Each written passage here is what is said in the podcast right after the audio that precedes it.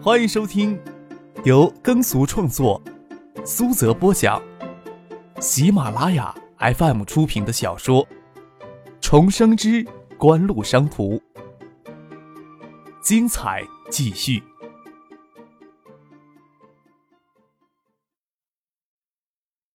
第一百五十五集。杜飞也成熟了，至少不会冲动的冲进去给李志芳难堪。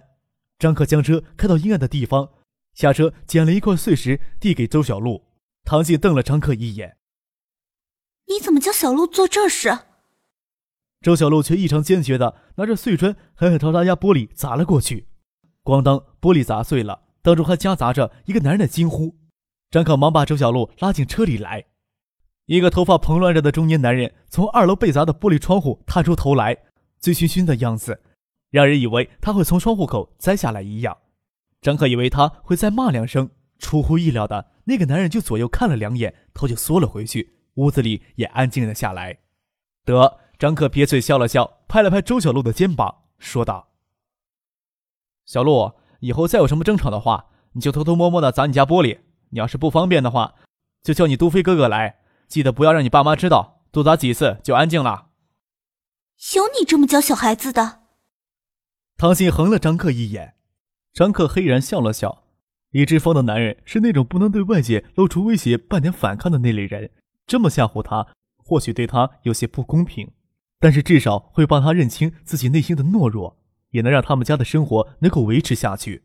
李志峰或许有些对不起他的地方，但是这种情况都没有离他而去。或许是为了周小璐有一个完整的家，或许有其他的原因，都是值得同情的。李志芳出现在窗户口，他手里拿了纸篓在捡碎玻璃，他又下楼来将外面的碎玻璃捡了起来，一起丢到垃圾桶。等了一会儿，屋子一直未再有吵闹声响起来，反而传出电视的声音。张可笑了笑，让周小璐自己上楼去，没有在外面耽搁，还要继续复习。张可与唐静直接回到新景园。车子让杜飞开走了，三个女人还坐在楼下客厅里聊天。张克与唐静直接上了楼，这时候才忍不住小声的问张克：“你怎么知道这招管用？”“啊？砸玻璃啊？”“啊，男人分很多种呢，要是砸父亲家的玻璃，指不定让他追出来暴打一顿呢。对付不同的男人要有不同的手段。”张克自然更想吹嘘自己对付女人的手段更多。但在唐静面前，想想还是做爸爸。哦，唐静似懂非懂的点点头。我看你对付女孩子的手段更多。张可都傻了眼了，手托起唐静圆润娇嫩的下颚，凝视着她又长又媚的眸子，真不知道她从哪里知道自己的想法的。唐静羞涩的要缩回头，张可拍拍脑袋，勉励自己：今天晚上只能看书。不能让唐静小妖精诱惑了干其他事情。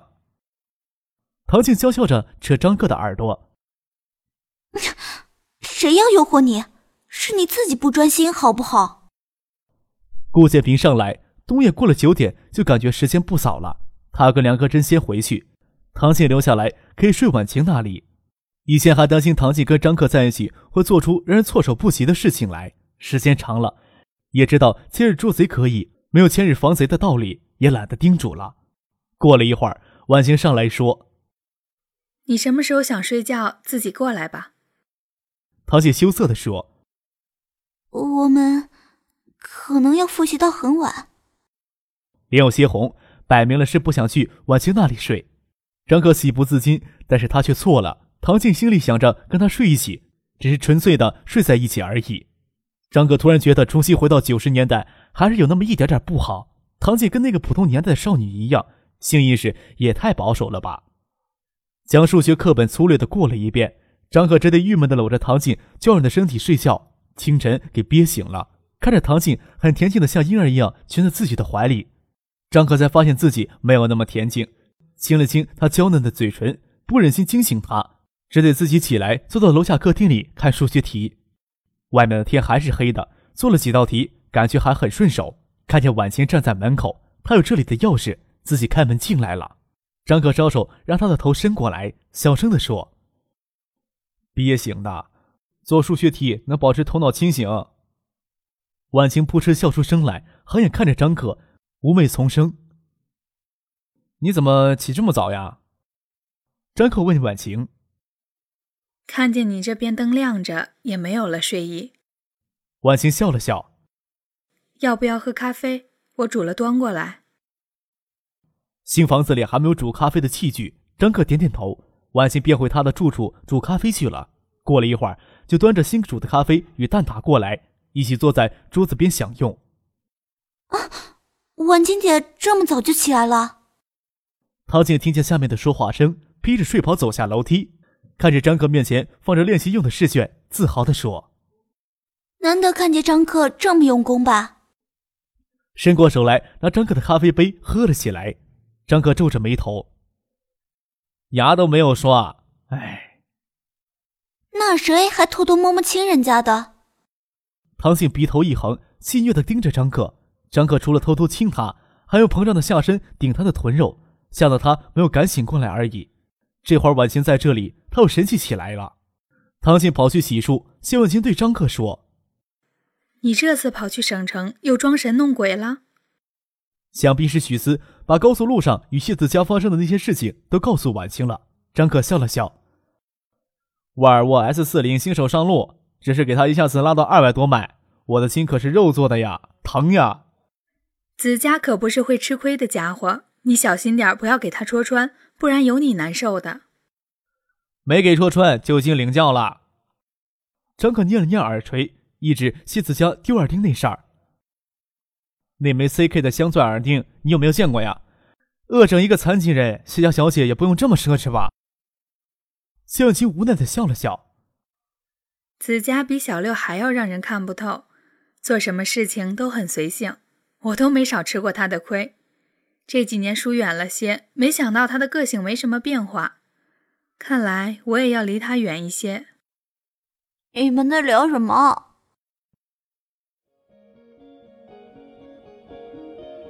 您正在收听的是由喜马拉雅 FM 出品的《重生之官路商途》。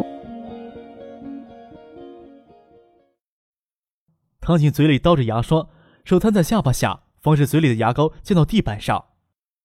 一个人站在卫生间刷牙好无聊。张哥很无语，不敢取笑唐静，他会把牙刷抹在他脸上的，笑着说：“聊婉清姐的一个堂妹。”性格极其火爆，人长得磕碜些。谢子佳虽然算不上极美，但绝不能用寒碜来形容。但是说起其他女孩子，最好诋毁一下。这我才不信呢！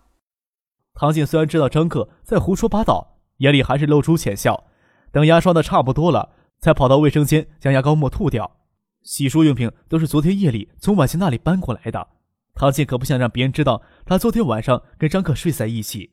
洗漱完毕，立即将她用的那套都还了回去，仔细的收拾了一下，看起来就像张克一个人在这里过夜一样。七点半钟，杜飞开着沃尔沃 S 四零过来接张克与唐静去学校，剩下人已经坐在里面了。唐静绕着新车仔细看了一圈，车尾挂牌下缘多了几道划痕。没等他开口要挟杜飞，杜飞却说道：“哎，去接盛夏过来，在前街遇到一个美女拦车，等我把车停下来。”他却说认错人了，你说是不是很郁闷呀？真的是一个很不错的女孩子呢。张克偷偷踢了杜飞一脚，不让他继续说下去。他前天夜里才从婉晴那里拿到钥匙，第二天就去省城接许思，也可能是别人认错车。这款车在海州应该还只有一辆。许思有着看一眼就很难忘记的容貌，杜飞见过他一面。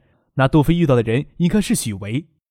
杜飞这时候收声已经来不及了。陶静斜眼看过来。头伸到张克眼前，又长又媚的晶莹眼眸直勾勾地盯着张克的眼睛，好像说只要数学考及格了，就不管张克拿车私载美女的事情了。张克心虚地点了点头。上午考语文、英语，下午才考数学，语文、英语完全不在话下，甚至有两道完形填空，唐静不确定还要找张克来核对答案。中午的时候，差事都会去买盒饭，不跟他计较车给刮伤的事情。张克抓紧中午休息的两小时。将平时月考的试卷拿出来看了一遍。等下午的数学考完，张克还跟唐静对起答案来，跟普通高中生考完试完全毫无二致。唐静将张克在草稿纸上演算过程与答案看了一遍，兴奋地说：“ 差不多能及格了。好像做了一件很了不得的事情，这时才问起张克：“那个女孩真的很好看吗？跟许思比，谁好看？”张克哪里能说杜飞早上遇到的女孩子可能是许思的妹妹？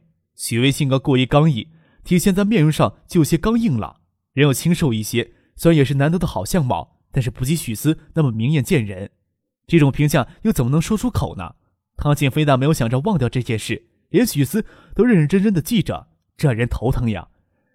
张克顾左右而言其他，这个问题还是避开不谈的好。再聪明的男人都无法在这个问题上狡辩过去。看着张克将头转过去，伸出一根手指顶着他的下巴，将他的头拨过来，让他看着自己的眼睛。你这样子很流氓呢。有吗？看你这次考试，不让人失望的话，就放过你。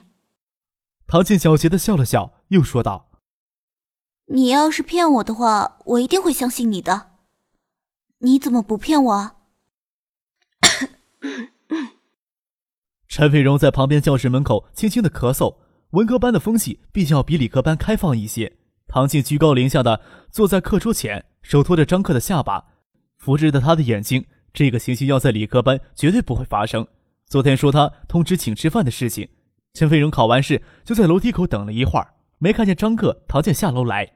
因为考完试，各个班级这学期最后一堂班会课又没有统一的结束时间，怕错过去，就直接上楼过来找他们人。就看到这一幕，看到陈飞荣，张克像看到救星一样。唐静转头笑了笑：“ 陈飞荣，你过来了，什么时候请张克吃饭？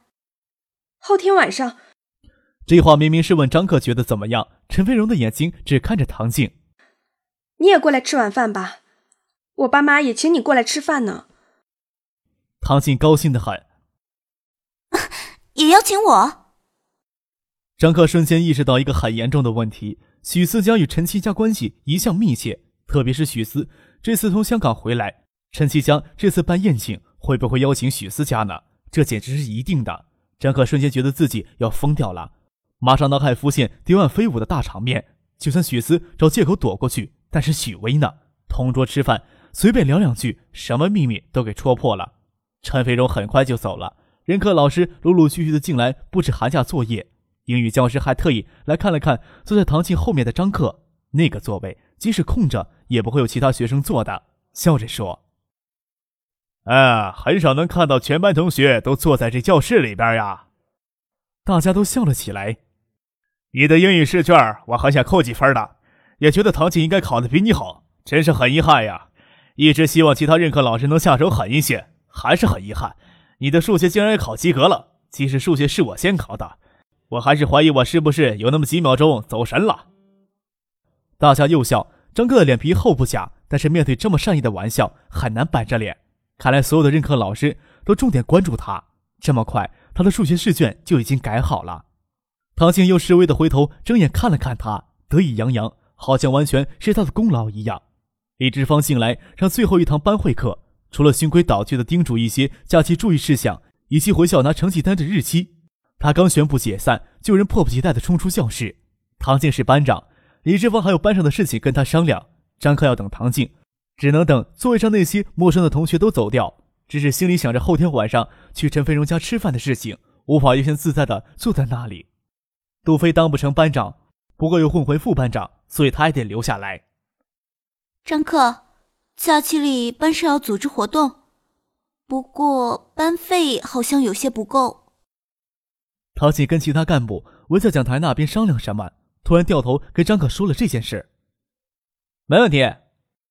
张可很潇洒的挥了挥他左手的食指，恨不得唐静这时候多提点要求。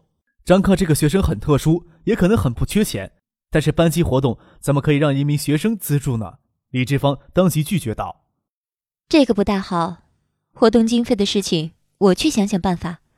你们几个班干部把活动好好策划一下。”张可抬头问：“你们组织什么活动呀？”“冬令营啊，春节前差不多有五天时间，具体的活动还没有仔细考虑呢。”唐琪回头说：“那把冠名权让出来，另外负责找几家媒体追踪报道，活动经费就可以解决了呀。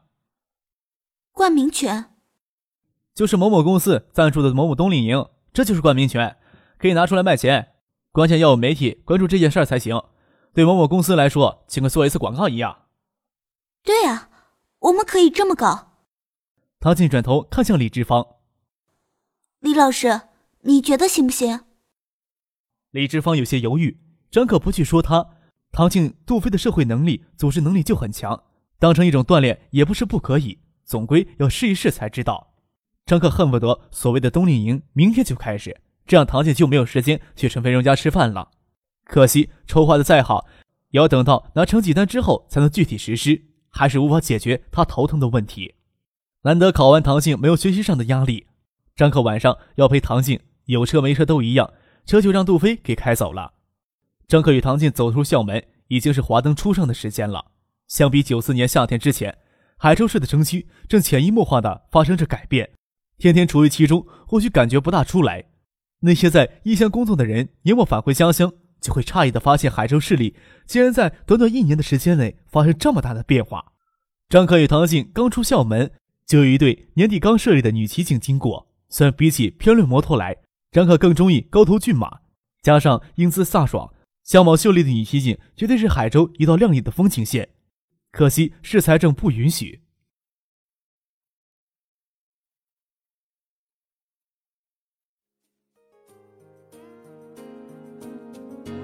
听众朋友，本集播讲完毕，感谢您的收听。